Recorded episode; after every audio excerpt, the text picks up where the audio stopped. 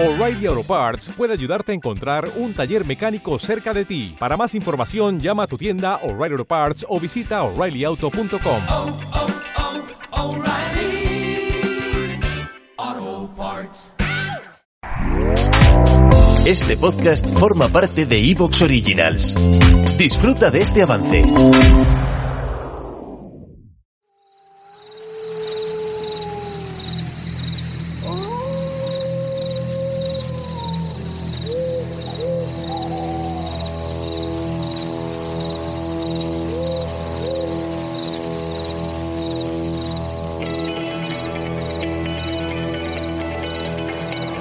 Está escuchando el podcast de Luna de Lobos. Una forma distinta de tratar la información. Bienvenidos.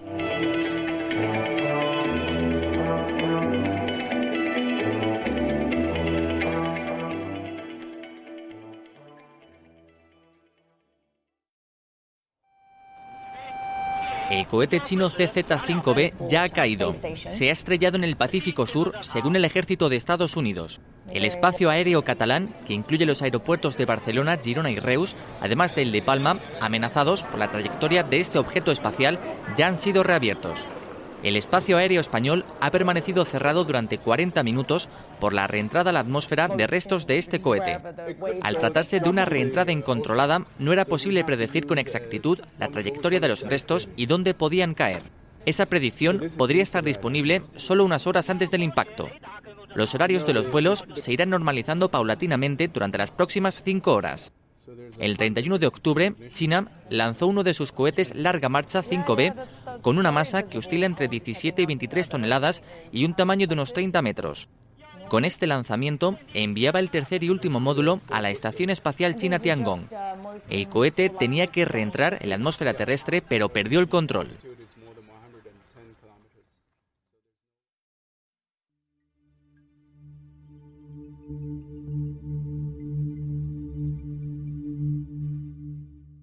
Muy buena luna, Luis Álvarez es quien les habla y esto es un nuevo programa de Luna de Lobos.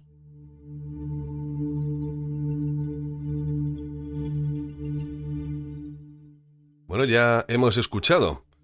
La pasada semana un cohete espacial chino generó una alarma internacional descomunal porque nadie sabía muy bien dónde iba a caer ni cuáles iban a ser las consecuencias. Y eso es porque estaba descontrolado, después de haber cumplido su misión de llevar un laboratorio a la Estación Espacial China, y algo debió de salir mal en ese protocolo de reentrada. Afortunadamente, el desenlace es que se precipitó en el Pacífico sin causar daños, pero sí afectó al tráfico aéreo y produjo cancelaciones masivas de vuelos aeropuertos colapsados y clientes muy enfadados, sobre todo en nuestro país.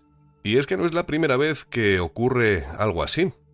Además de los chinos, los rusos han tenido algún que otro percance similar. Y la pregunta que nos vamos a hacer en este programa es eh, no solo cómo pueden pasar estas cosas, sino cómo es posible que ocurran y luego no se pidan responsabilidades.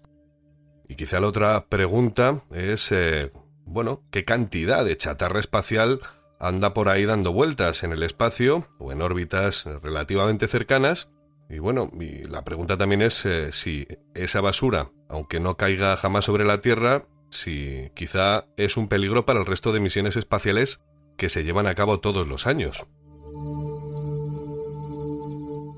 Son preguntas que vamos a responder en esta luna de lobos y la verdad que tengo mucha curiosidad porque podría adivinar que es bastante más grave de lo que parece y bueno, parece mentira porque la carrera espacial empezó poco antes de mediados del siglo pasado y todo esto está dejando en evidencia que si bien eh, nos gusta dejar basura en el campo, cuando vamos por ahí a dar una vuelta los fines de semana, sobre todo los domingueros obviamente, pues parece que también eh, nos pasa en los cielos. Pero ¿hasta qué punto está sucio el espacio y hasta qué punto esto puede pasar más veces?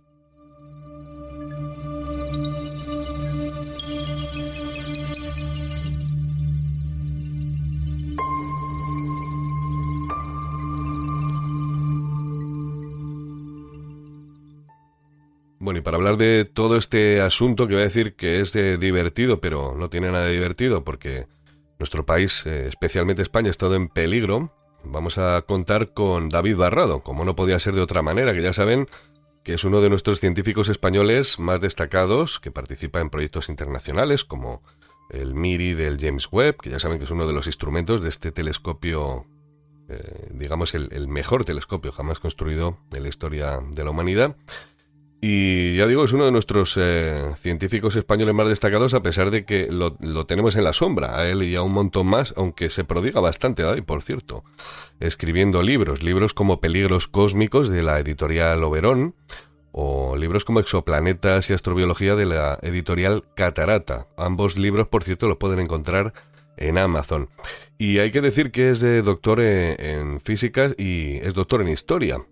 Ya siempre digo lo mismo, es, una cosa bastante rara que un científico, digamos, o un doctor en física, le dé por eh, doctorarse también en historia. Pero bueno, eh, ya le conocen. Él trabaja en el CAP, Centro de Astrobiología, y en el INTA, algo así como, digamos, la Agencia Espacial Española, que está en ciernes, por cierto, también. Y bueno, ya saben, David es una de esas voces habituales en Luna de Lobos, y precisamente como autor de Peligros Cósmicos, de ese libro de la editorial Oberón, pues vamos a hablar de peligros cósmicos eh, y por eso vamos a hablar con él sobre este peligro que no es del todo cósmico, eh, sino que lo hemos creado nosotros, porque no es un asteroide o una tormenta solar, es un cohete que lanzaron los chinos y que la semana pasada entró de forma descontrolada eh, y impactó contra, contra la Tierra, en concreto en el Océano Pacífico. Bueno, yo creo que ya tenemos a David eh, al otro lado para que nos explique todo esto, que es, eh, ya digo, divertido si no fuera porque podría haber habido una, tragedia. Así que vamos a saludarle. ¿Estás por ahí, David? ¿Qué tal? Muy buena luna. Sí, muy buena luna, ¿qué tal todo? Pues bueno, aquí estamos, ya digo. Eh, el otro día, vamos, es que era una historia increíble.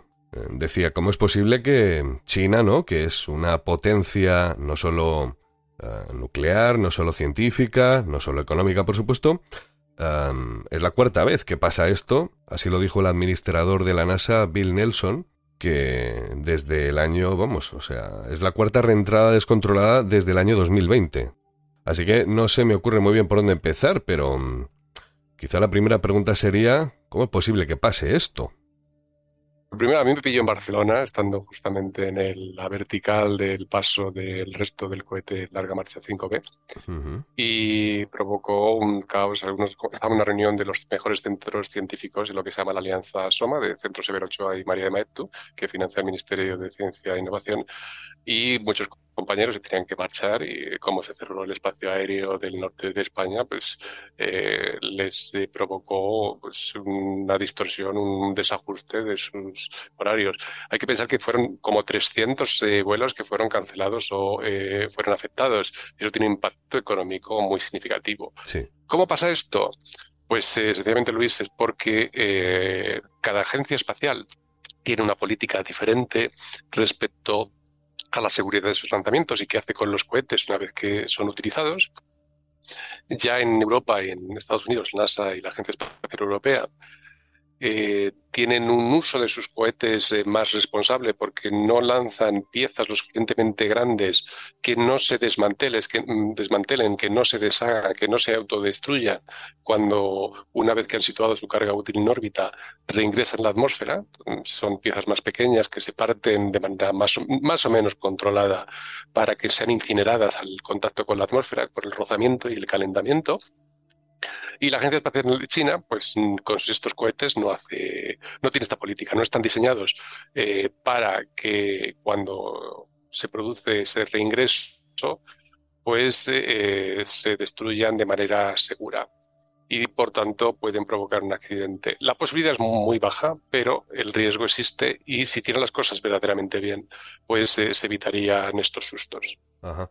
Entonces podríamos decir que se trata de una mm, un error o es una irresponsabilidad. Claro, cuatro veces en los últimos eh, años, desde 2020, em, que yo recuerde, Ariane 5 no ha, no ha protagonizado nada de esta clase. Ahora hablaremos más adelante de los rusos, que también la liaron parda hace relativamente poco.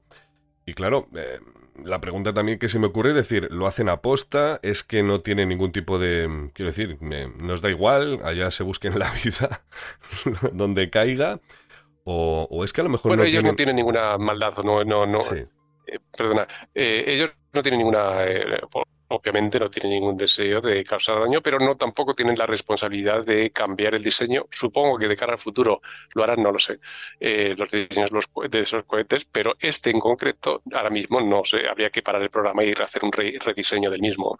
Con lo cual siguen que sus eh, programas a medio y largo plazo. El- la Agencia Espacial China como el gobierno chino piensa a muy largo plazo, contrariamente a lo que ocurre en Occidente, que somos muy cortoplacistas, y ellos siguen con su programa. Hay que decir también que han conseguido cosas extraordinarias, llegar eh, a la primera a Marte, a la Luna, un programa de exploración muy ambicioso. Este lanzamiento en concreto era para ultimar la Estación Espacial China, ya que ellos no pueden participar en la Estación Espacial Internacional debido a la falta de confianza, al espionaje que de manera sistemática parecen eh, eh, tener de las tecnologías occidentales y NASA los tiene vetados y eh, ellos están desarrollando su propio programa de una forma bastante eficiente, pero un tanto secretiva. Ahora parece que son un poquito más abiertos en cuanto a sus objetivos y en cuanto a sus procedimientos, pero en cualquier caso, este lanzamiento en concreto y otros anteriores se ha producido sin proporcionar ni los datos absolutos de cuánto pesa